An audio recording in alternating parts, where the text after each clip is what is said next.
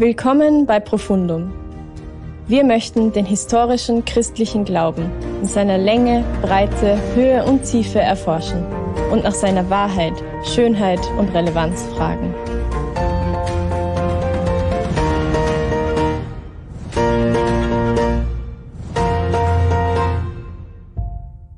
Die christliche Dreieinigkeitslehre ist sagenumwoben. Ist dieses Dogma nicht ein unbiblischer Import aus dem Heidentum? Verkompliziert diese abstrakte Idee nicht den einfachen christlichen Glauben durch Philosophie. Rund um die Trinitätslehre ranken sich viele Verschwörungsmythen. Das Stichwort dafür ist das geheimnisumwobene Konzil von Nicea.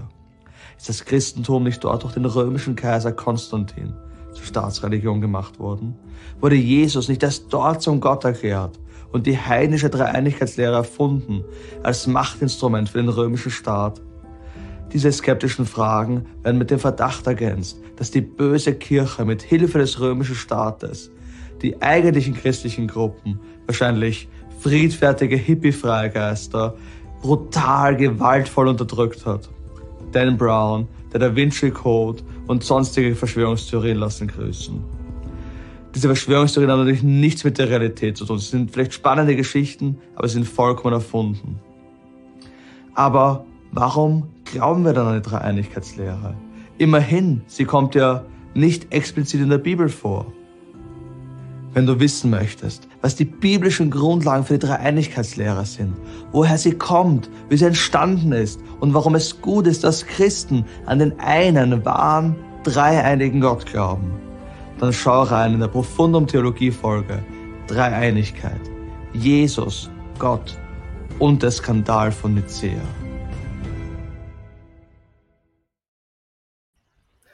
Ja, einen wunderschönen guten Abend. Herzlich willkommen bei Profundum Theologie. Mein Name ist Gernot. Schön, dass ihr da seid. Ich bin die Theresa, bin Theologiestudentin und Mitarbeiterin bei Profundum. Und ich bin der Sam, ich bin der Laie in der Runde. Das sind alle Laien im Grunde genommen. Oder alle Theologen, das werden wir eh entdecken.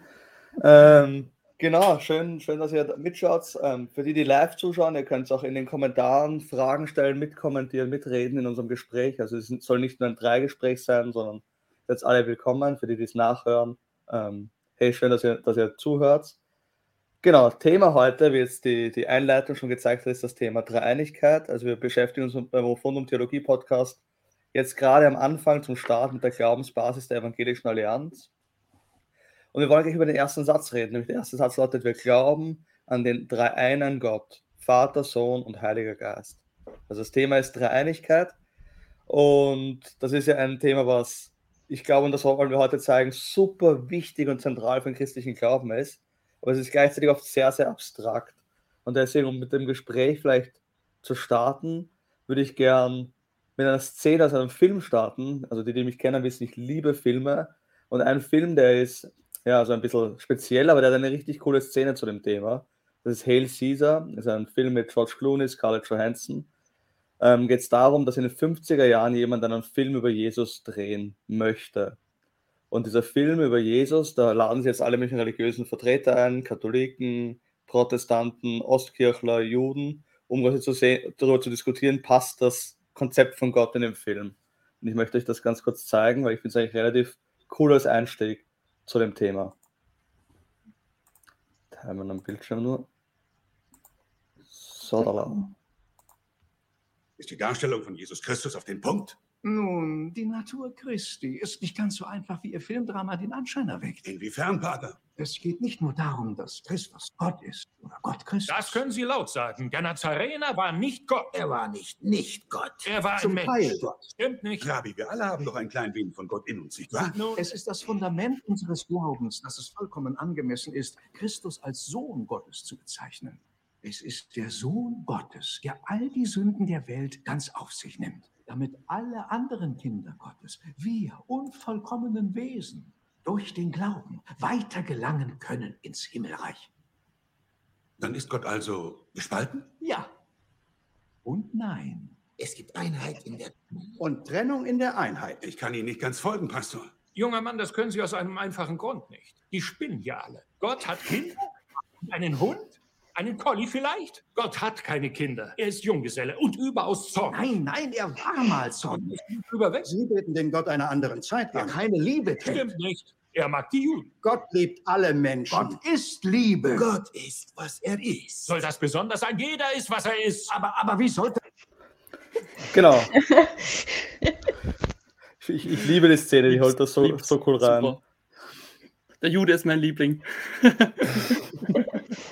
Gott Er ist Junggeselle. Und sehr zornig. Cool. Nice. Ja, richtig coole Szene. was ich, Ja, was ich richtig cool finde. Sorry. Ja, bitte sein. Was ich richtig cool finde, ist es ja irgendwie so, ähm, also eine coole Mischung. Die ganzen Prägungen, die aufeinander stoßen, so ein paar so Klischeephrasen, die man so hört, die so rausballern. Und, und wahrscheinlich, wenn man so zuhört, ähm, wahrscheinlich den, den meisten Leuten, die nichts mit dem christlichen Glauben zu tun haben, ansatzweise geht es ja eh genau gleich wie in dem, dem Filmmann da, der da sitzt. Ja. Es sind einfach Phrasen, die nichts bedeuten, die auch, wo man sich nicht bewusst ist, dass halt voll die Tiefe dahinter steckt, wahrscheinlich, dass sich Leute hunderte Gedanken gemacht haben für Formulierungen, wie man das ausdrücken kann, ähm, was Transzendentes in Worte zu fassen. Und dann, dann ballert man so Phrasen raus und irgendwann hört zu, wie in dem Fall der, der Typ, und denkt sich so, keine Ahnung, was die da reden. und, so. und ja, Ich finde die herrlich. geilste Aussage ist ja, Gott ist, was er ist. Ich finde das eine voll tiefe Aussage. Das ist so Ja, die plain Observation von den Juden. So, was soll daran besonders sein? Ja. Jeder ist das, was er ist. Und wie- der, was sagt er dann? Haben wir nicht alle etwas Göttliches in unseren Herzen? so, der- so, okay, okay, gut. Ja, super, super Szene. Ja, voll. Aber da gut. macht wirklich das Gefühl, jeder, eben, jeder glaubt eigentlich eh was anderes. Also es hat sich eh niemand einigen können. Ähm, dann lassen wir es vielleicht lieber, lieber wieder. Ja. Aber ich finde es spannend, eigentlich, da sieht man schon voll, dass so die Frage nach Gott eigentlich, dass es ähm, die sofort von Jesus hergeht, oder? Also quasi, sobald Jesus auf die Bildfläche kommt, stellt sich die Frage, okay, wer, also wer ist Gott? Ähm, also das sieht man schon Mhm. voll. Das ist ja auch, wo historisch irgendwie die Frage hergekommen ist. Ja, Voll. ich finde es voll witzig, weil es ja, also jetzt kle kleiner Meta-Kommentar, ist es ja voll witzig, ist ja in der, also so Jesus-Filme waren ja wirklich eine Zeit lang volles Ding, so popkulturmäßig. Oder wenn man so Ben Hur, weiß nicht, ob du das kennst, oder Mhm. das Gewand, so Filme so richtig big. Und ähm, ich habe schon das Gefühl, dass das, ich meine, natürlich sind da Jesus-Bilder gezeichnet worden, die vielleicht nicht immer hundertprozentig da sind, wo das ist, aber das Bild von Jesus halt schon noch viel, viel krasser verloren gegangen. Und deswegen finde ich die Szene heute noch einmal lustiger, weil man sich denkt, man fängt halt wirklich nicht mehr so viel damit an. Ähm, Mhm. Jetzt als Kultur auch, es ist einfach fremd worden, so ein bisschen das sich durchzudenken ähm, auf einer so krass tiefen theologischen Ebene. Das ist eine Diskussion, äh, die worden, die elitär worden ist, würde ich sagen, die Mhm. Trinitätsdiskussion. Voll. Also gerade so, ich finde auch gerade so, weil sie werfen halt, so wie du gesagt hast am Anfang, es ist so ein bisschen Christian Sloganeering, so Gott ist Liebe, Gott ist wer er ist, Gott. Also Mhm. es ist so, ja, das sind Slogans, die hört man in der Kirche, aber so was heißt das eigentlich für jemanden? Also was, was tut das mit uns? Oder soll das überhaupt was mit uns tun? Ist das, ist das relevant? Also ich finde, die Dreieinigkeitslehre ist ja genau das dann eben. Wenn Mhm. du von außen drauf schaust, was, was machst du mit all den Slogans? Und ich finde, das ist etwas, was ich, was ich ein cooles Anliegen finde, über das nachzudenken. Komplett, ja. Mhm. Ja, Nice. voll. Ja, so von Popkultur hast du ja auch schon erwähnt in dem, im Trailer eigentlich, Gernot. Ähm, so mit diesen Verschwörungssachen, eben wie der Da Vinci Code zum Beispiel. Also ich habe das Buch nicht gelesen, aber da geht es ja eigentlich, soweit ich weiß, auch so ein bisschen drum, okay, wer war eigentlich Jesus wirklich? Und eigentlich war er eh nur ein Mensch und dann hat er sich irgendwie, ich glaube, mit der Maria Magdalena nach Südfrankreich irgendwie, er hat sich da ein schönes Leben gemacht oder so. Verständlicherweise. Kinder das fand ich nicht schön. Ja, ja, macht durchaus Sinn, gell? ja. Nach dem ganzen Ähm. Stress. Voll. Ähm, genau, aber mit dem halt dann auch der Vorwurf, ja, okay, diese Sache mit der Trinität, das ist halt was, das man sich im Nachhinein irgendwie ausgedacht hat. Ähm, und tatsächlich, wenn man fragt, okay, wo steht denn das jetzt in der Bibel, wo kommt das her, ist ja auch gar nicht so leicht zu finden vielleicht. Ähm, Mhm. Voll. Also was denkst du, oder was denkt ihr, was gibt es in der Bibel? Ähm, jetzt wirklich klare Hinweise auf, auf die Trinität. Ich glaube, ich würde damit anfangen, nicht gleich in der Bibel. Also, wenn wir wissen wollen, was die Bibel sagt dazu, ich glaube, da gibt oft die Tendenz zu sagen, kann ich einen Bibelvers finden, wo drinnen steht Dreieinigkeit. Und den findet man nicht und dann ist man relativ schnell verzweifelt oder versucht irgendwie dann Verse so zu lesen dann bleibt es oft sehr abstrakt und dann, also da gibt es dann diese Beispiele, wo einer sagt, okay, dieses Statement und dieses Statement führt zu diesem Statement und der Schlussfolgerung, Gott ist dreieinig oder es ist irgendwo so abstrakt. Und ich finde, was, was mir geholfen hat, so ein Thema Dreieinigkeit, zu sehen, dass es relevant ist, war der Punkt zu sehen, die Apostel sind eigentlich existenzielle Trinitarier. Also die Apostel sind, hm. sind Juden, das heißt, sie glauben an einen Gott, Jahwe. Ähm, und gleichzeitig haben sie irgendwie erlebt, gesehen, gehört, dass dieser Jahwe, dieser eine Gott in Jesus Christus gewirkt hat, eben durch die Wunder, durch die Heilungen, durch, durch die Lehre von Jesus, durch die Autorität von Jesus.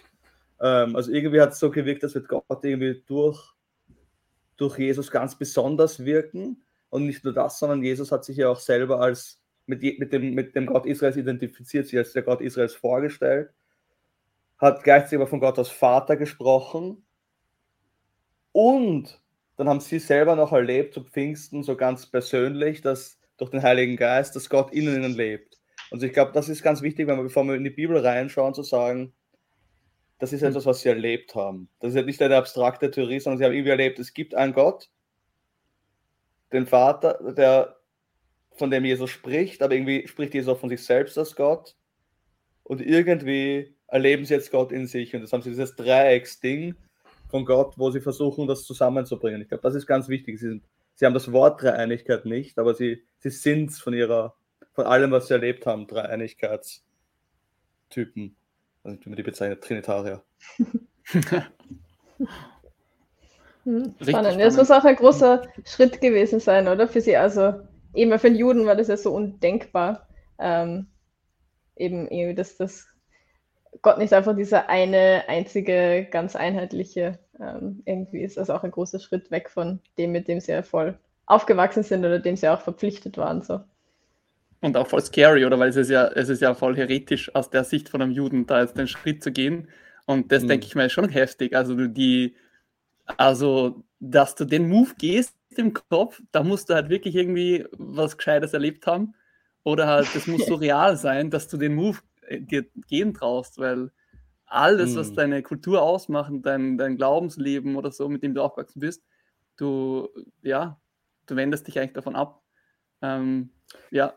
Wobei, wobei, um nochmal zum Film zurückzugehen, der, der, der katholische Theologe in dem Film sagt ja einmal, ja, also auf die Frage ist jetzt Gott einer oder mehrere ja. und dann sagt er ja und nein. Also auf der einen Seite ja, sie gehen von dem weg, also es bricht sich auf, aber auf der anderen Seite bleiben sie ja dabei. Also ich glaube immer noch, ja, dass ja, bei einer ist. Also das ist irgendwie so das Voll. Ding. Also es ist so, Voll. die Frage ist, ist jetzt Jesus Gott oder nicht, oder, nicht, oder ist, ist Gott jetzt drei oder eins und die Antwort ist ja.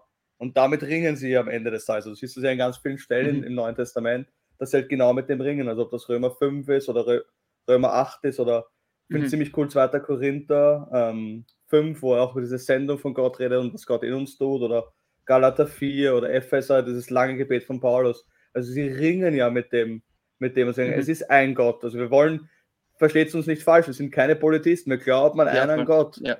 Und dann reden sie irgendwie von drei Personen, die sie irgendwie als Gott identifizieren. Und genau das ist irgendwie so richtig so, eben wie du sagst, es muss richtig scary sein, irgendwie so, weil du hast mhm. eine ganz sichere, abgesicherte Sprache und die bricht auf irgendwie die macht sich mhm. irgendwie auf. Also es ist nicht mehr so cozy quasi wie vorher. Mhm. Ja. Wollen wir mal reinschauen in, in eine von diesen Stellen, äh, zu schauen, wie das Spannungsfeld ausschaut? Ja, yes. ich, ich, schauen wir uns, schauen wir uns mal Römer 8 an.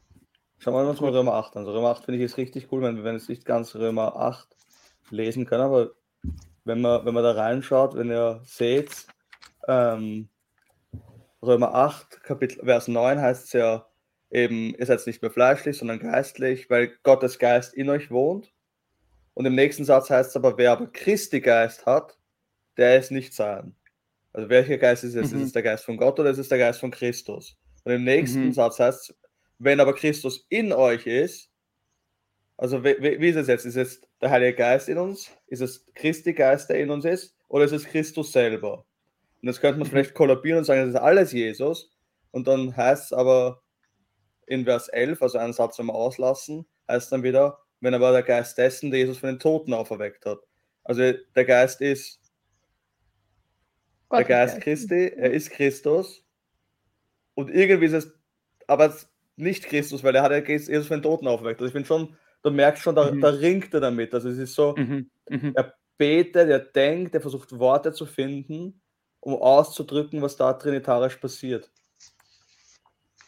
Ja. Ja, mhm. richtig interesting. Ich habe mir mal ähm, bei dem Text, ähm, weil das ja, da ist er verrückt, der geht ja noch weiter bis, eigentlich kann es bis 30 lesen oder bis erst 30, wo halt voll ähm, das mhm. sich so ver vermischt und ineinander übergeht an, an Dingen, die ähm, teilweise Gott zuzuordnen sind, dann wieder dem Heiligen Geist, dann wieder Jesus und das ineinander spielt. Ähm, ja, ich finde es ich echt heftig durchgehend daran, ähm, die, die Rollen sich durchzudenken, aber auch das, das, wie er Sachen gleichsetzt, teilweise, dann aber wieder einander zuspielt und ähm, aber alles so krass sichtbar wird in dem. Also ich, ähm, ich finde auch, also ich kann sich sieht, sieht man das, wenn ich das in die Kamera reinhaut? Ich kann das da herzeigen. Was für den Versailles du möchtest. Ich habe es in verschiedene, in verschiedene Farben markiert und das ist nämlich richtig, richtig interesting, weil es so viele Farben sind. also die sich abwechseln, die drei Farben wechseln sich ständig ab. Ja, heftig. Ähm, ja, du hast gerade vorgelesen, vorher 9 und, und 11, oder? Mhm, genau. Voll, ich finde da 10 aber voll einen coolen Vers auch. Wenn aber nun, also ich lese aus der NGÜ, wenn aber nun mhm. Christus in euch ist, dann habt ihr aufgrund der Gerechtigkeit, die Gott euch geschenkt hat, den Geist empfangen und mit ihm das Leben und so weiter. Also in all dem finde ich halt voll krass, dass schon so ein, so ein, so ein Common Thread, so eine so rote Linie quer durchgibt. Es gibt einen Willen des Vaters, ähm, der sich halt irgendwie da offenbart und den wir da irgendwie in Aktion sehen im Rückblick, den Paulus halt so erkennt, im Rückblick auf, auf das Wirken von Jesus auf, auf der Erde, mhm. aber auch im Zusammenhang bringt mit dem, was der, was der Geist heute wirkt, was er umgestaltet, wie er Leute transformiert mhm. oder wie er ähm, eigentlich ja, durch den Glauben an Jesus dann ähm, die Lebendigkeit, ähm, das, also das neue Leben einfach so durchbringt im Menschen. Also das ist voll, voll krass, das zieht sich schon voll durch, würde ich sagen, durch die ganze Stelle, auch wenn es immer wieder von neuen Versen ähm, von verschiedenen Perspektiven kommt. Und wie du sagst, Paulus voll damit ringt. Ich würde schon sagen, dass so ein bisschen die rote Linie durch, würde es mir dazu stimmen, so grob mm. vom. vom ähm, das, ist, das Heilshandeln Gottes und er versucht das irgendwie ja, so mhm. runterzubrechen. Also so das Wunder, also Gott wirkt in der mhm. Welt durch Jesus und durch den Geist. Und jetzt versucht er das irgendwie so auseinander zu dividieren. So was, was, was tut sich da? Also es klingt irrsinnig kompliziert, aber im Grunde genommen versucht er halt das Herz vom christlichen Glauben zu erfassen. Also das Heilshandeln Gottes. Gott hat in Jesus gehandelt, macht das jetzt in uns. Mhm. Ich finde zum Beispiel, wenn du weiter schaust, also er sagt dann ab Vers 14, 15, sagt er, denn welcher der Geist Gottes treibt, die sind Gottes Kinder, denn ihr habt nicht einen Geist der Knechtschaft empfangen, dass ihr euch abermals fürchten müsstet, sondern ihr habt einen Geist der Kindschaft empfangen, durch den wir rufen, mhm aber lieber Vater. Das heißt, du hast diese Unterscheidung auch nochmal zum Vater, mhm. der Vater, zu dem rufen wir hin. Ähm, und dann gibt unser Geist, also da, da, da wirkt der Geist, und quasi es geht darum, dass wir Kinder Gottes werden. Und mhm. dann sagt er wieder im nächsten, wenn wir Kinder sind, dann sind wir auch Miterben Christi und werden mhm. zu der Herrlichkeit Gottes auch mit erhoben. Also wir, wir werden auch nochmal reingeholt in dieses Heilsmysterium. Mhm. Und dann heißt es aber nachher wieder, also quasi, was heißt das, wenn man Kind Gottes wird? Dann heißt es am Ende des Tages, ähm, Vers 30, ist das Vers 30? Nein, Vers 29, soll zum Bild des Sohnes erhoben werden unter vielen Brüdern. Also hast du dieses, mhm. diese ganze Spannung, also wie du sagst, er setzt immer wieder an, ja. Dinge zu erklären. Ja. Und findet schwer, das genau zu erklären. Ich kann nicht sagen, er ist verwirrt, aber ich glaube halt nicht, dass er verwirrt ist, sondern ich glaube halt, was, was Paulus hier tut, ist zu sagen, Gott hat in, im Leben, im Sterben und im Auferstehen von Jesus mit in der Geschichte gehandelt. Mhm. Ähm, und das, was Jesus, was Gott in der Geschichte gemacht hat, das macht er jetzt immer noch in den Gläubigen. Und das ist irgendwie so, nicht nur die Apostel oder Paulus erleben, diese sind ja. existenzielle Trinitarier. Ich glaube, Christsein heißt existenzieller Trinitarier sein. Ja, wir sind nicht Christen und ja. glauben an äh, eine Geschichtsinformation, sondern wir glauben, dass das heute immer noch in uns passiert, dass das Wirken, also dass Jesus für uns immer noch aufersteht in uns, wenn wir neu, neu werden. Und ich glaube, das versucht er halt runterzubrechen. Und das bricht halt den Kontext. Und also die Therese hat das vorhin gesagt mit, eben es ist scary, diese Einheit aufzubrechen. Ähm, ich glaube, der Punkt ist einfach, es bricht die Grenzen unserer Sprache, die Dreieinigkeit und unserer mhm. Logik. Ja. Und zeigt ja. halt, Gott übersteigt das eben, ein Gott, der in die Welt agiert. den kannst du Ja. nicht ganz in menschliche, weltliche Worte fassen. Ja, voll. Mhm. Voll. Aber von voll dem her ist so die, ja. Denke mir gerade, die Dreieinigkeitslehre ist dann auch, also vorher verbunden mit unserem Offenbarungsverständnis, oder? So wie wir eigentlich Offenbarung grundsätzlich verstehen. Eben nicht, dass Mhm. jetzt Gott ein Buch vom Himmel hat fallen lassen, wo jetzt eben genau die Sätze drinstehen, die wir glauben sollen. Und da steht ja, Gott ist dreieinig und er ist drei und eins und das sollst du glauben. Ähm, sondern eben, dass wir dieses, eigentlich dieses Pattern oder dieses Muster haben, ähm, Mhm. als Christen, dass wir, dass wir immer ausgehen von der, von der Selbstoffenbarung Gottes in der Geschichte. Und dass es Mhm. damit angeht, dass Gott sich erkenntlich zeigt und dass er wirkt und dass Menschen ihn erleben. Und auf Mhm. Basis von dem fangen wir dann an, drüber nachzudenken und halt auch nicht umgekehrt. Mhm. Ja, Ja, und es ist eine doppelte Selbstoffenbarung Gottes, oder? Weil er hat sich in Christus offenbart, aber er offenbart sich ja uns durch den Geist auch. Das sagt die Stelle auch, er ruft ja, also sein Geist spricht zu unserem Geist, sagt uns, dass das passiert. Das ist ja doppelt, doppelt wie er in der Geschichte wirkt, durch den Geist und durch den, äh, durch den Sohn. Ähm, und beides führt zum Vater quasi in der Herrlichkeit. Also ich finde das auch irgendwo cool. Also die Mhm. Sarah Coakley, eine, eine, eine gute, bekannte Theologin in England, nennt das irgendwie so eine gebetsbasierende trinitarische Logik, die da passiert. Es ist so, er Mhm. betet zu Gott, spricht zu Gott, versucht Gott auszudrücken. Und die Logik einer Dreieinigkeit ist da, ja, dieses, dieses Dreifachverhältnis Gottes. Ähm, und dafür versuchen dann die Christen Sprache zu finden. Ja. Glaube ich. Das ist, glaube ich, der Punkt der Dreieinigkeitslehre. Mhm. Diese, eben dieser eine Voll Gott interesting. Ja. wirkt dreifach. Was heißt das jetzt? Vielleicht ein kurzes Spooky, äh, nicht Spooky, aber Spacey-Beispiel. Also äh, habe ich jetzt so gehört, war inter interessant. Ähm, und zwar, also ich, ich würde das Wort sagen, immersed, also Paulus wirkt ja so richtig so, er hat es er hat's, er erlebt, er hat es erlebt, er Mhm. erlebt und er versucht es eben in Worte zu fassen, er ringt darum. Und ähm, also er kann sich natürlich jetzt hinsetzen, also irgendein Mensch kann sich hinsetzen, der gar nichts mit dem zu tun hat und versuchen, das rational irgendwie zu fassen.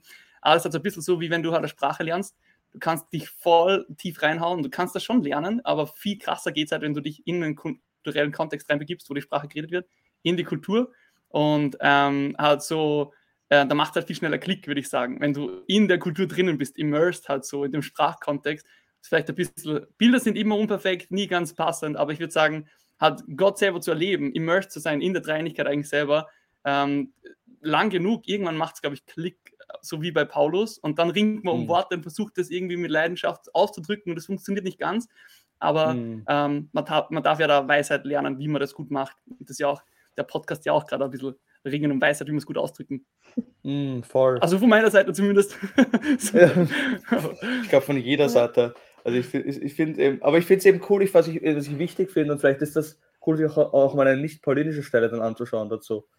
Es Ja. geht halt, es ist nicht ein abstraktes Wissen über Gott. Also es ist nicht so, dass es hier darum geht, hier ist ein abstraktes Dogma über Gott, was irgendwie Gott draußen außerhalb von Raum und Zeit tut, sondern das, das, Denk, das trinitarische Denken fängt mit dem an, dass Gott hier in der Welt wirkt, dass Gott aktiv ist, dass Gott lebendig ist, Mhm. dass Gott eben nicht ak Ja. aktiv, also nicht, nicht fern ist, sondern eben nahe ist. Und das bricht dann genau da, also Gott bricht in unsere Welt hinein durch Christus und durch den Heiligen Geist. Und das eröffnet das. Wir reden darüber, was, was Gott für uns tut im Evangelium. Wir reden nicht darüber, was, was abstrakt passiert. Ich glaube, das ist irgendwo Mhm. wichtig. Also ich finde Ja, zum Beispiel, wenn man jetzt, wenn ich vielleicht kurz überleiten darf zu einer anderen Stelle, die ich richtig cool finde, Ja, ähm, ganz gern. kurz, die viele von uns kennen, diese Stelle Gott ist Liebe von, vom ähm, ersten Johannesbrief, also damit wir mal auch in anderen, anderen lesen. Das ist ganz cool, weil der versucht, der Johannes in, in Vers 8 ist es, zu sagen, Gott ist Liebe. Also wer nicht liebt, der kennt Gott nicht, denn Gott ist Liebe. Und dann versucht er zu ringen und sagt, genau, darin ist erschienen die Liebe Gottes unter uns, dass Gott seinen eingeborenen Sohn gesandt hat in die Welt, damit wir durch ihn leben sollen. Also da sagt okay, woher wissen wir, dass Gott Liebe ist? Naja, weil Gott seinen Sohn gesandt hat. Mhm. Und dann versucht das nochmal zu formulieren, sagt, darin besteht die Liebe, nicht, dass wir Gott geliebt haben, sondern dass er uns geliebt hat und gesandt hat, seinen Sohn zu versöhnen und für unsere Sünden. Also da geht er dann aufs Kreuz hin ähm, und dann für das nochmal, versucht das nochmal und sagt, daran erkennen wir, dass wir in ihm bleiben, also dass wir in der Liebe bleiben, ähm, dass er in uns ist und er uns seinen Geist gegeben hat in Vers 13. Also es ist wieder genau dieses Verhältnis. Und dann nochmal in 14 bringt er den Vater wieder ins Spiel, dass der Mhm. Vater den Sohn gesandt Also das, genau dieses Dreieck hast du bei Johannes auch. Und zu ver Mhm. vermitteln Gottes Liebe, und das ist ja ein ganz wichtiges, das hatten wir ja im Video auch drin, also Gott ist Liebe. das kannst du nur trinitarisch erklären quasi. Ja. Weil woher wissen wir, dass Gott lieber sein? Weil er den Sohn gesandt hat, weil er seinen Geist mhm. gesandt hat, weil er für uns gestorben ist. Das sind alles Konzepte, die erst Sinn machen, mhm. wenn die Dreieinigkeit da ist. Und ich glaube, das, für mich ist das irgendwie cool, weil das macht ähm, die Dreieinigkeit greifbar. Weil es ist genau mhm. das, was ich halt erlebe, wenn ich erlebe, dass Gott mich, mich rettet und in mir, in mir lebendig ist, oder? Mhm. Ja. Ich finde das spannend, auch eben vor allem mit der Formulierung ähm, von der Sarah Coakley, diese gebetsbasierende Logik quasi. Mhm. Ähm, was, also zumindest für mich ist es gar nicht unbedingt in, die intuitive Herangehensweise. Oder? Also auch jetzt so, wenn man an Gebet denkt, ähm, also zumindest für mich heute so wäre es natürlich irgendwie zu sagen, okay, jetzt, jetzt schaue ich an quasi die theoretischen Sachen, wie Gott ist, was ich glauben soll, damit ich quasi dann richtig beten kann oder so. Ähm, wo man das Gefühl hat, eben so bei den ersten Christen, diese Sachen quasi haben sich aus, aus einer aktiven Praxis, eben aus dem, aus dem, was sie erlebt haben, aus der Gemeinschaft, aus dem Brotbrechen, aus dem Gebet, aus all diesen Sachen haben sich, hat sich quasi erst die Theologie ähm, rausgeformt. Ähm, aber das ist irgendwie, also für mich ist es ein, eine andere Art und Weise eigentlich, ähm, mhm. an das heranzugehen, auch ein Gebet heranzugehen zum Beispiel. Mhm. Voll, und ich würde ja. auch, ich würde auch, sorry, ich würde es auch genau nochmal, also dann umgedreht ja genau der gleiche Effekt. Also wenn man vielleicht heute da sitzt und sich denkt, so was bringt mir das jetzt genau über Trinität nachzudenken, also für meinen Leben als Christ. Ich finde, also ich habe das mal so ein Zitat gerade so recht cool. Ähm, ähm, nur was der Verstand weiß, kann das Herz lieben, so.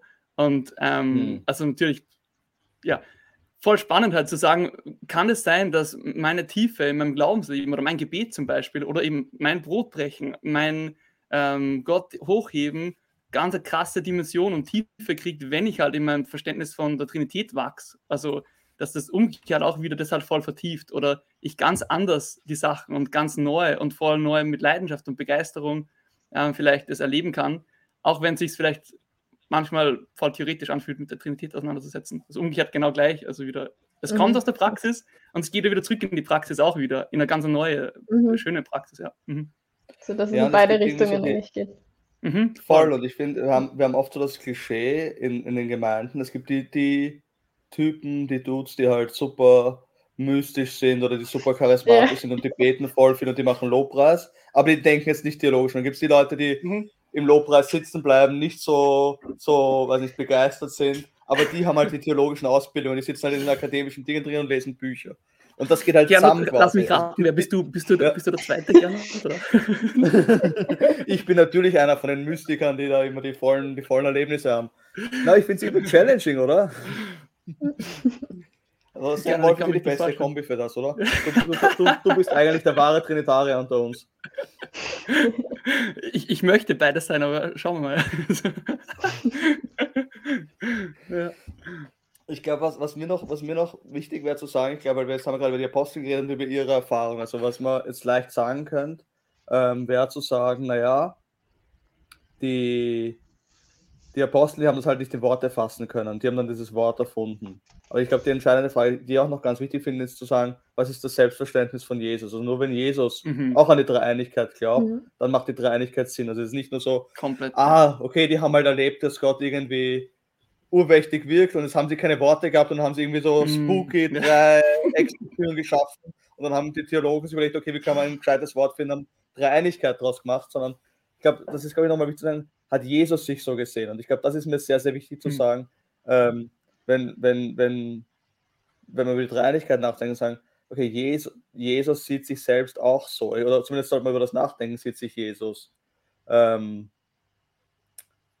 in, in, in, in, in dem Sinn. Also ich habe mal darüber nachgedacht, weil oft, ich weiß nicht, ich diskutiere immer wieder, aber mit Muslimen auch oft Gespräche und da ist oft so die Aussage so, ja, wo steht die mhm. Dreieinigkeit jetzt? Wo sagt Jesus, mhm. ich bin Gott, aber mich, ich mhm. bin der zweite Sohn der Dreieinigkeit oder sowas. Ähm, und ich glaube, da ist es selbst, selbst bei Theologen, oder? Also es gibt ja auch christliche Theologen, die sagen würden, okay, Jesus hat das von sich selber aber eigentlich nicht behauptet. Mhm. Voll. Also ich glaube, man hört es dann oft, erst man hört oft später eingefügt worden ist, später eingefügt worden ist. Oder der Johannes ist dann, er hat dann erst den Fokus draufgelegt, die anderen vorher alle nicht und so weiter. Oder das sind ja so Argumente so ein bisschen in die Richtung. Voll, voll, also sind voll. Genau, also die, die, ja, und ich glaube, das ist halt, das sind so Argumente, so diese Verschwörungsdinge, es ist so zugeschrieben oder die Texte stehen nicht da. Mhm. das ist ein Klassikersatz eben so für dem, was du gerade gesagt hast, Sam. So kein gläubiger Jude wird glauben, dass, ähm, ein, dass er selber Gott ist quasi. Das ist nicht möglich. Und ich glaube, was mir mhm. hilft, ist zu sagen, was würden wir eigentlich erwarten in, in der Bibel, wenn mhm. Gott tatsächlich dreieinig, also wenn Jesus tatsächlich der zweite, die zweite Person der Dreieinigkeit ist. Und ich glaube, was mir da irgendwo so ganz wichtig ist zu sagen, aber jetzt nur ganz kurz äh, überflogen, zu sagen, naja, wir würden erwarten, dass Gott Mensch ist, weil sonst würde quasi die Inkarnation keinen Sinn machen. Also quasi die Dreieinigkeit ist dann, also es, quasi, es spricht nicht gegen die Dreieinigkeit, dass Jesus gegessen hat und müde war und hungrig war oder sonstige Dinge, weil mhm. das, genau das würden wir erwarten. Weil wenn Gott Mensch geworden ist, würden wir erwarten, dass tatsächlich Jesus ein Mensch ist. Und ich glaube, das Coole mhm. ist, bei, genau was wir in der Bibel sehen, ist, bei den Leuten, die Jesus begegnen in den Texten, die sind alle überzeugt, dass er ein Mensch ist und das, weil sonst wäre es ja nicht irgendwie eine Kontroverse und die Kontroverse ist, aber obwohl der Typ offensichtlich ein Mensch ist. Also ist das nicht mhm. der Sohn Marias, ist das nicht der Sohn Josefs, kommt der Typ nicht aus Nazareth? All diese Aussagen, die wir dann im Neuen Testament finden, merken sie, er handelt aber, als würde er mehr sein. Und ich glaube, das ist irgendwo ganz, ganz wichtig. Also als wäre er tatsächlich Gott. Und da gibt es dann ganz viele Sachen, wo man das lesen kann und sehen kann, dass er tatsächlich sich selbst für Gott hält. Mhm. Ja. Hast du ähm, was hast was, sorry, kannst du nochmal äh, sagen, was, was Jesus dein Selbstanspruch ist? Zu also keep also us glaub, on track. Zu keep us on track. Also ich glaube, der Selbstanspruch von Jesus, also zum Beispiel, also ich, zwei Stellen, die mich irgendwo, weil wir suchen dann oft noch Stellen, wo, die sehr klar sind. Und ich glaube, mhm. zwei Stellen, die mich absolut bewegen und überzeugen darüber, wer Jesus glaubt, dass er ist. Ist das eine. Ähm, wir alle, also Jesus, die Message von Jesus, die er predigt, ist, die Zeit ist erfüllt, das Reich Gottes ist nahegekommen, tut Buße, ähm, mhm. glaubt an das Evangelium. Das ist die Frage nicht, was, mhm. was meint Jesus da, was ist das Evangelium? Und Markus macht das sehr explizit, also das Evangelium ist eigentlich das, das Wort, also der ganze Kontext von dem kommt eigentlich aus Jesaja, ähm, lass mich nachdenken, Jesaja 40. Da geht es darum, also verkündet die gute Botschaft, verkündet die, die gute Nachricht, dass Jahwe selbst gekommen ist. Das bahnt ihm einen, einen Weg in der mhm. Wüste. Er wird selber kommen. Also das Verständnis von Jesus, wenn er sagt, hey, tut Buße, die Zeit ist erfüllt, das Reich Gottes ist nahe. Verkündet mhm. dieses Evangelium, dann heißt das, hey, das ist jetzt erfüllt worden. Jahwe ist selbst gekommen. Und ich glaube, das mhm. andere, was ich ziemlich cool finde, da schreibt ähm, britischer Theologe sehr viel der N.T. Wright, ist dieses Verständnis, eben das versteht man dann genau vor diesem Kommen Gottes. Also wenn der Tempel ist ja der Ort, wo Gott und Menschen sich begegnen. Mhm. Und Jesus versteht sich eben ganz stark als Tempel, also als personifizierter Tempel. Mhm. Ähm, also Tempel ist der Ort, wo die Herrlichkeit Gottes wohnt, ist der Ort, wo du hingehst, um Heilung zu erfahren, ist der Ort, wo du von göttlicher Lehre hören möchtest, da wo du hingehst für Sündenvergebung. Und alle Dinge tut Jesus. Jesus heilt, Jesus vergibt Sünden, Jesus zeigt den Menschen, wer, wer Gott ist. Und ähm, er sagt das auch von sich selber, es ist nicht nur so reingelesen. Also in, in ähm, Johannes Evangelium sagt Jesus, brecht diesen Tempel ab und in drei Tagen will ich ihn aufrichten. Da sprach er hm, zu den krass, Juden, ja. dieser Tempel ist in 66, 46 Jahren erbaut worden und du willst ihn in drei Tagen aufrichten. Also Juden sagen zu ihm, wie willst du das machen? Und dann steht, er sprach mhm. vom Tempel seines Leibes. Also quasi, das steht explizit drinnen, weil das Mhm. Darum, darum mhm. geht es, dass, dass Jesus sich selbst als Tempel sieht und der, der, die Herrlichkeit mhm. Gottes spaziert durch die Gegend und es ist nicht mehr in Jerusalem ein Tempel, wo alle hingehen, sondern der Tempel spaziert da durch Samarien und durch die Wüste bloßfüßig, heilt Leute, vergibt Leuten Sünden und das ist das, warum Jesus so unglaublich krass und revolutionär ist. Also all diese Zeichen sind dann alles Zeichenhandler, die sagen, ja, ja, ich bin der Tempel. Also nicht ich, sondern Jesus ist der Tempel von, von Jesus. Das finde ich ist wichtig. Also es bleibt den Jüngern gar nichts anderes überall zu sagen, ähm, da ist tatsächlich was ganz Revolutionäres passiert. Mhm. Ja. Mhm. Ja, ich finde das spannend, manchmal liest man diese Stellen eben und dann haben wir die, eben zum Beispiel die Pharisäer oder so, die sich ur, eben dann urentsetzt sind und ihn, weiß nicht, davon zahlen wollen oder ihm halt Gotteslästerung vorwerfen und so für uns jetzt so aus unserer modernen europäischen Sicht, manchmal denken sie so, was haben sie denn? Also, was hat er denn so Schlimmes gesagt? Aber dann, wenn man so ähm, drüber nachdenkt, eben, also was das impliziert, eben die Tatsache, dass er, dass das Reich mit ihm angekommen ist, dass, ähm, mhm. ähm, dass er der Tempel ist, ähm, mhm. dann checkt man es auf einmal. Ja, Es ist immer gut, genau hinzuschauen, wo Leute getriggert werden. Ja, weil es offensichtlich voll gegen, ja, es muss voll irgendwie was, was, was irgendwie offenden, was sie halt, was ihnen sehr wichtig ist, oder ja.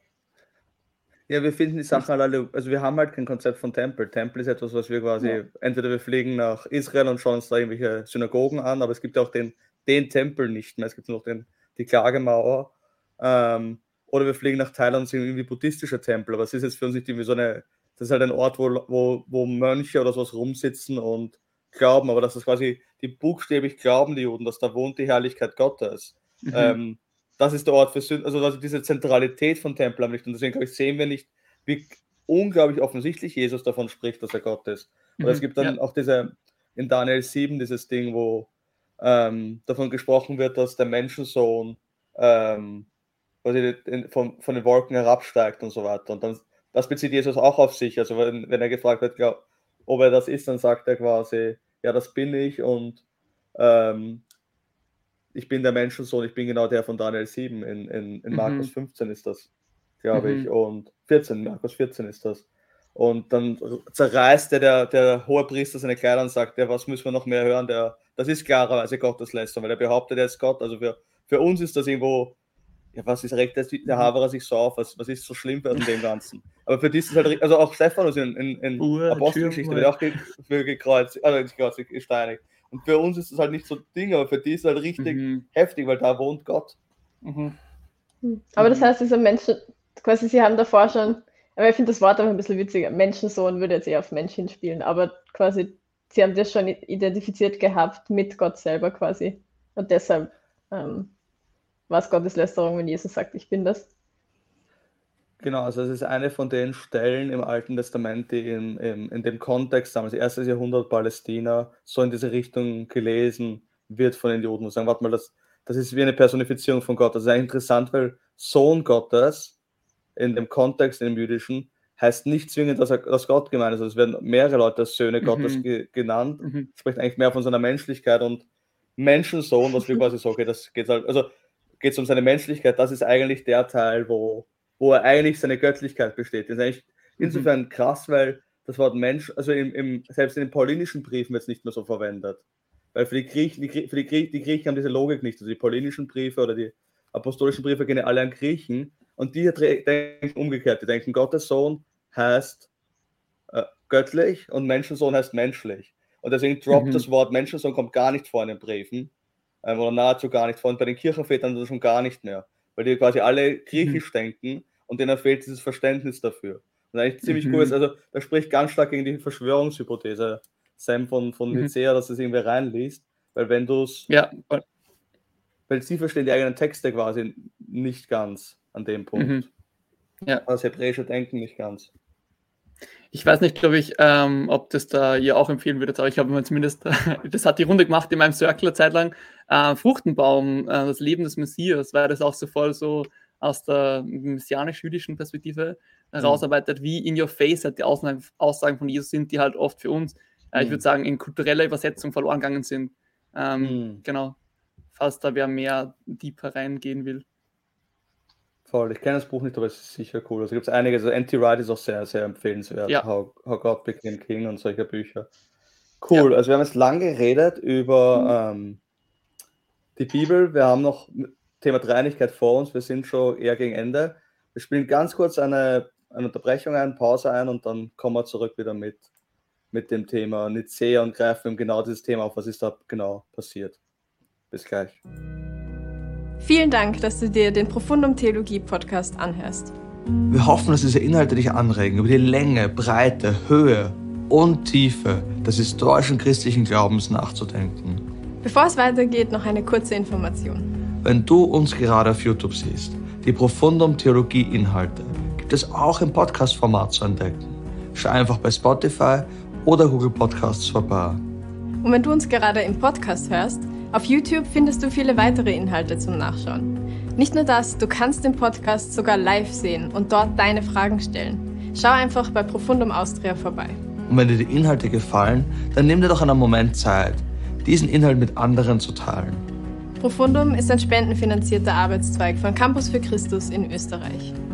Und wenn du Inhalte wie diesen auch in Zukunft sehen möchtest, dann findest du in der Beschreibungsbox oder auf der Homepage die Details, wie auch du Partner werden kannst.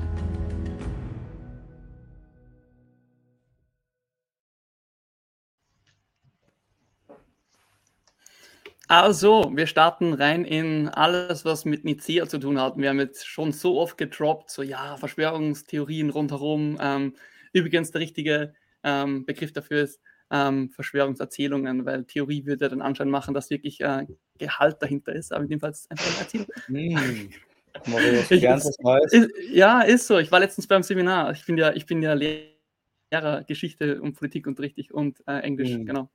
Ähm, voll. Jedenfalls Nicea, richtig spannend. Ähm, was ist da genau passiert? Wie können wir das verstehen? Ist es wirklich so, dass der Kaiser neu in die Macht kommt und sich denkt, uh, ähm, wie machen wir das jetzt am besten, dass wir das ganze ähm, Reich möglichst vereinheitlichen und alles easy machen? Wie kann ich meine Macht ausbauen?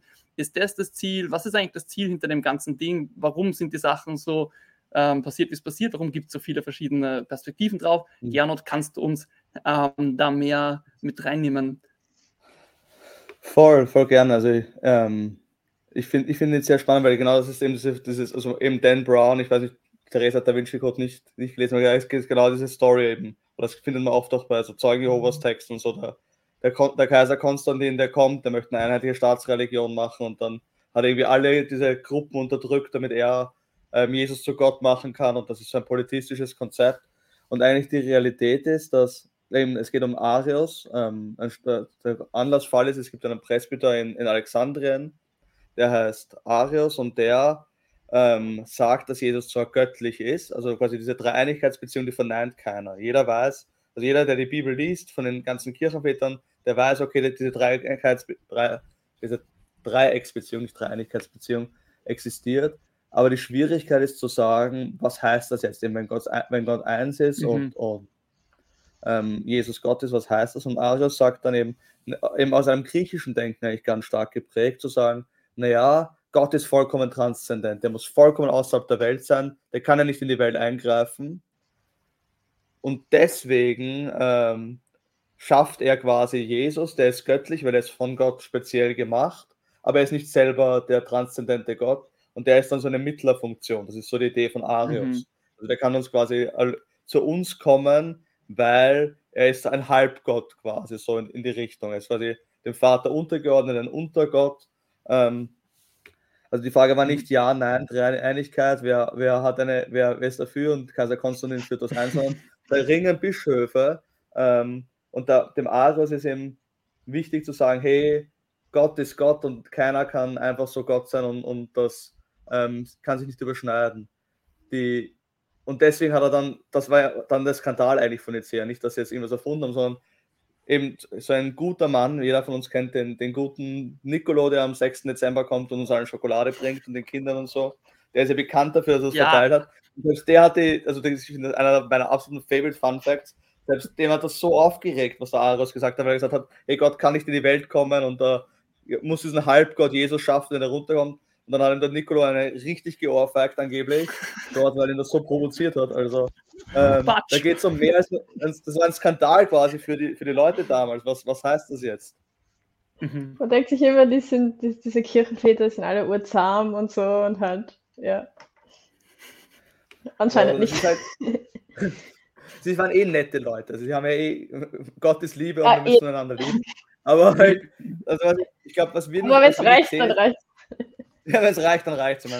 Na, aber es, es, geht halt um eine ganz spezielle Frage. Es geht um diese Frage, kann Gott in der Welt wirken? Ich glaube, das ist mhm. das, was Arius am Ende des Tages verneint. Er kann sagen, er sagt halt, ja, Gott kann einen, einen Zwischending schaffen mit Jesus, ein, ein göttliches Wesen, das aber nicht ganz Gott ist, und eine Geistkraft schaffen, die da wirkt bei uns, aber wir können mhm. nicht Gott wirklich kennen. Ich glaube, das ist so eine, ein ganz starker innerer Konflikt, der da passiert. Und ich glaube, was, was man zwei Begriffe, vielleicht kann man die jetzt einführen und gleich darüber diskutieren, die da ganz wichtig sind, sind ähm, Modalismus und Tritheismus, weil das ist eigentlich mhm. die zwei Gefahren, die sie da vermeiden wollten. Mhm. Ähm, Sam, willst du uns da ganz kurz reinholen?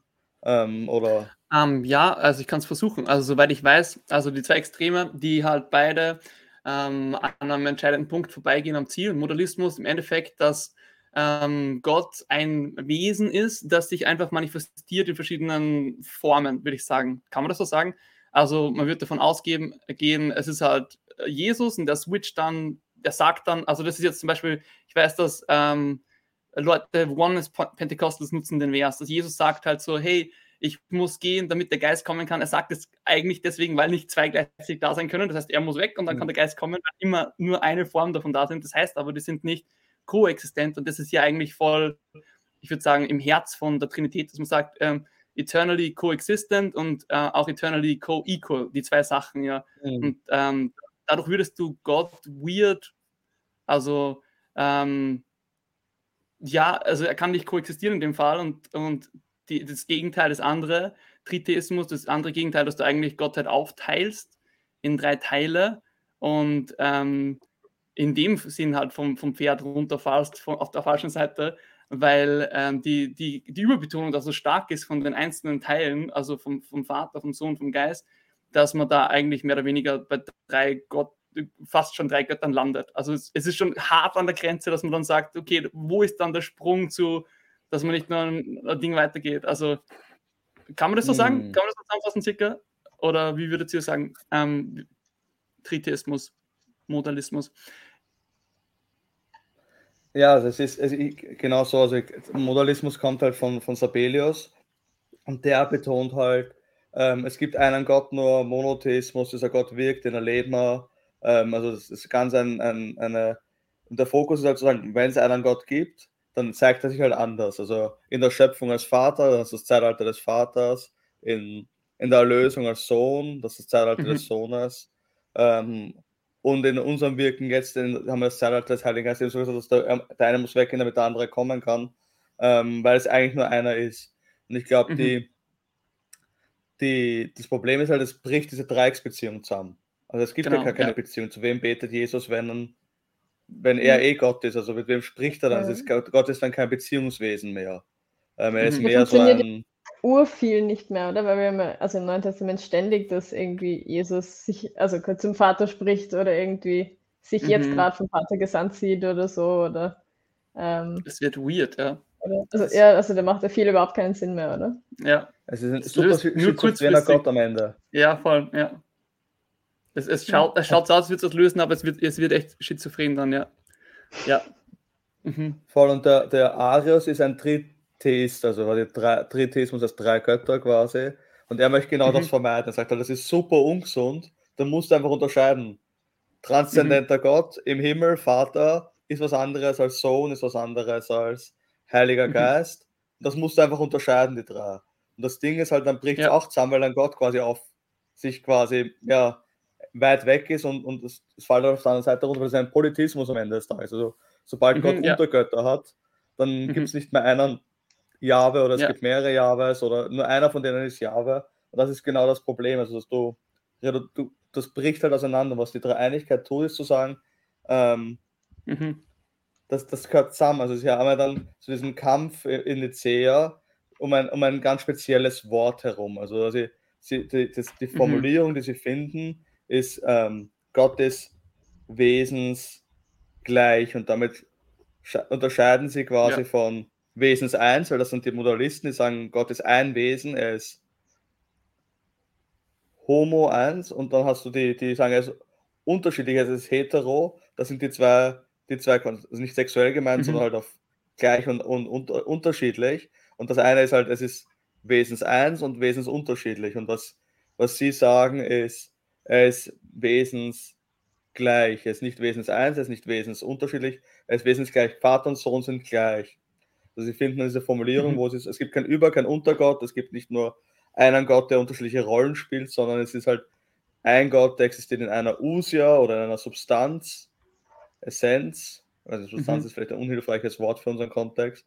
Und der besteht in, besteht in drei Hypostasen, drei Seinsweisen gleichzeitig. Mhm. Das lateinische Wort ist dann Persona. Das heißt, ja, das ist der Kompromiss, den sie erfinden, wo sie sagen, wir sind, Modalismus ist ungesund, Politismus, Tritheismus ist auch ungesund. Dieser eine Gott ist mit sich selbst in Beziehung und voneinander unterschieden und doch gleich. Also die, mhm. ist Gott eins oder drei? Die Antwort ist ja und nicht eines von den ja. beiden. Sie brechen dieses Dilemma auf und finden ein Mhm. Wort für diese drei, Dreiecksbeziehung Gottes, machen Sinn von der. Mhm. Cool. Also Wichtige ist das Wörter, so oder? Essenz. oder denkst du? Na voll, ich glaube nur, also die sind, ähm, ich glaube, dass das oft so Wörter sind, die sind super wichtig und die treffen es halt voll exakt, aber die ähm, sind dann oft nicht so geläufig. Also Essenz und ähm, was das zweite? Wesens, Superstar, Seinswesens. Seins, oder Seins, Seinswesen. Se- Weisen, Seinsweisen. Ja. Weisen, ja. Voll, ich finde nämlich auch voll krass, weil ich glaube, du, du umgehst halt damit, also es ist halt voll, ja, du begibst dich in voll neue Problemfelder, wenn du halt da ähm, ein bisschen sloppy bist. Und ich würde sagen, Hm. ähm, ich würde es keinem vorwerfen, weil das ist ja oft, ich, wir haben, das ist ja ein Lernprozess, dass man irgendwie auch die Sprache kriegt für Sachen. Ähm, aber ähm, zur, einen, zur einen Seite, ich, ich habe ein gutes Beispiel für ähm, Personen, die so ein bisschen trippy herumgeht bei, beim Modernismus. Stephen Fertig wird das immer wieder vorgeworfen, dass der da teilweise sehr sloppy ist. Ähm, Oneness Pentecostalism, TD Jakes auch äh, in dem Kontext so. Ähm, und ähm, voll spannend, Modernismus-Seite. Andere Seite, voll interesting. Ich habe letztens darüber nachgedacht, ähm, kleiner Sprung ins, in progressives Christentum. Äh, Mm. Sagte safe, ich meine, Cosmic Child Abuse was, oder? So, Nochmal, das ich Wort, nicht- Cos Cosmic Child Abuse. Ja, ja, genau. Genau. Ja, magst du kurz Das- das- erklären? Also hast du quasi das, äh, ich kann nicht an, an Sühne, Tod von Jesus am Kreuz glauben, weil das für mich das Bild von Gott quasi brechen wird. Wenn Gott liebevoll ist, wie kann er dann quasi seinen, seinen Sohn bestrafen? Und ich denke mir so, Mhm. das Ganze zerfällt halt komplett mit einem tiefen Trinitätsverständnis, wenn man sieht, dass es halt, das ist, es ist halt nicht der Vater, der das denkt, so, ah, jetzt muss ich einen Sohn bestrafen, irgendwann muss du dafür bezahlen, sondern ein Vater, der, also ein, ein eben ein, eine Essenz, ein Seinswesen, das das Ganze auf sich selber nimmt und den Weg wiederherstellt. Also, weißt du, was ich meine? So, du, Mhm. du begibst Ja. dich da halt mit einem, mit einem richtig tiefen Verständnis von, Trini von Trinität, ähm, relativiert das so solche Sachen enorm. Also, würde ich immer sagen. Ja. Voll, also das, deswegen ist es ja so wichtig. Also eben, das ist, es geht eben nicht um, ich glaube, wir haben oft so das Vorstellen, ja, was ist mit den diesen Theologen, die immer über solche Spitzfindigkeiten diskutieren. Wir brauchen eh nur Jesus und wir müssen einfach nur glauben und leben und Ethik oder sonstige Dinge. Aber Und da was geht's um, da geht's ganz was Gutes tun, ja genau. Und es geht, da geht es ganz, also alles bricht halt zusammen, eben so wie du sagst, wenn ich, wenn ich mir vorstelle, also du hast dann eben auch Theologen, manche modernen Theologen, die dann sehr stark diese, diese Unterscheidung betonen zwischen Vater und Sohn und Erlösung, dann kommst du genau in dieses Cosmic Child Abuse, dass, dass Gott da irgendeinen Sohn bestraft und es wirkt irgendwie wie so ein Mhm. komplett furchtbarer Vater. Du musst eben diese Einheit verstehen, die, die in Mhm. Gott Ja, Gott ist. Und ich glaube, so der absolute i-Tüpfelchenreiter, also buchstäblich, was das betrifft. Und da merkt man, es klingt am ersten, am ersten, am ersten Blick relativ abgespaced, der Streit, aber der führt uns genau in dieses Herz rein, wo du hin wolltest gerade sein. Mhm. Ist Ja. Athanasius von, von ähm, Athanasius von Alexandrien, der, der Mhm. ganz, ganz ein großer Bischof, ganz ein großer Heiliger, der ähm, nach Nicea, also er war ein junger, junger Diakon in Nicea und ist dann Bischof geworden. Und wir glauben auf die Vorstellung, gerade von den Verschwörungstheorien eben, die haben das in Nicea gemacht und hat das alles gepasst. Die Wahrheit ist, die haben dann weiter gerungen und dann gab es einen Kompromissvorschlag zwischen den Arianern und den, den Nicea-Typen. Und zwar, man hat ein I eingefügt in das Wort. Also man hat aus Homo Mhm. Usias, das ist das Wort im Griechischen, hat man Homoi Usias gemacht. Also Mhm. buchstäblich ein I-Tüpfelchen quasi eingefügt in das Wort und das heißt dann nicht mehr Wesens eins, äh, nicht mehr wesensgleich, sondern wesensähnlich. Ähnlich. Ähm, Mhm. Und der hat, das hat, auf das, das haben, sind dann Päpste drauf eingestiegen, byzantinische Kaiser drauf eingestiegen, quasi, der Athanasius schreibt einmal quasi, er wacht auf und die ganze Welt sind auf einmal wieder Arianer quasi. Der ganze Kampf von Nicea war umsonst. Und der, der Typ wird mehrfach abgesetzt, weil er, weil er sich so einsetzt und so kämpft für dieses Thema. Und wir, man, man liest das heute so mit dieser, quasi, warum kämpft er für die Dreieinigkeitslehre so stark? Warum ist er so ein Mhm. i-Tüpfelchen Reiter, so ein unglaublich dogmatischer, unangenehmer Zeitgenosse? Ähm, Mhm. Aber er, hat, er bringt dann halt genau das, was du gesagt hast, auf den Punkt. Also er hat einen Satz, da sagt er, Gott wurde Mensch, damit wir vergöttlicht würden. Er offenbart seine Liebe, er offenbart sich, er offenbart sich im Leibe, also Gott wurde Mensch, damit wir vergöttlicht werden. Er offenbart sich im Leibe, damit wir zur Erkenntnis des unsichtbaren Vaters gelangen. Er selbst hat die Gewalt der Menschen ertragen, damit wir die Unsterblichkeit erben. Das heißt, seine Idee dahinter ist zu sagen, wenn du, wenn Jesus nicht Gott gleich ist. Wenn Jesus nicht Gott ist, dann ist Gott nicht Mensch geworden. Wie können mhm. wir damit Gott verbunden werden? Das ja. funktioniert nicht mehr. Das Ganze, mhm. also quasi, das ist ein Buchstabe, aber dieser freaking eine Buchstabe, lass das ganze mhm. Evangelium zusammenbrechen. Ja. Weil Gott nicht nur Mensch geworden ist. Es ist jemand, der so ähnlich ist wie Gott, ähm, mhm. Mensch geworden. Dann kann man nur so jemanden so ähnlich, ähnlich wie Gott kennenlernen. Wir können nicht zu Gott kommen. Wenn das Evangelium ist, quasi Gott versöhnt uns mit sich, damit wir ihn kennen mhm. können, dann geht es genau mhm. um diesen Punkt. Das kann nur die Dreieinigkeit garantieren. Und dann ist es auf einmal mhm. relevant. Also quasi die Frage, kann ich Gott kennen oder ist Gott irgendein abstrakter Typ mit Bart irgendwo im Himmel da oben, den wir nicht kennen können? Die löst sich auch mit der Dreieinigkeit. Wir können Gott kennen. Ganz persönlich, ja. wir können ihn erleben weil mhm. Gott selbst Mensch geworden ist. Und das kann nur die Dreieinigkeit garantieren. Mhm. Ja. Mhm.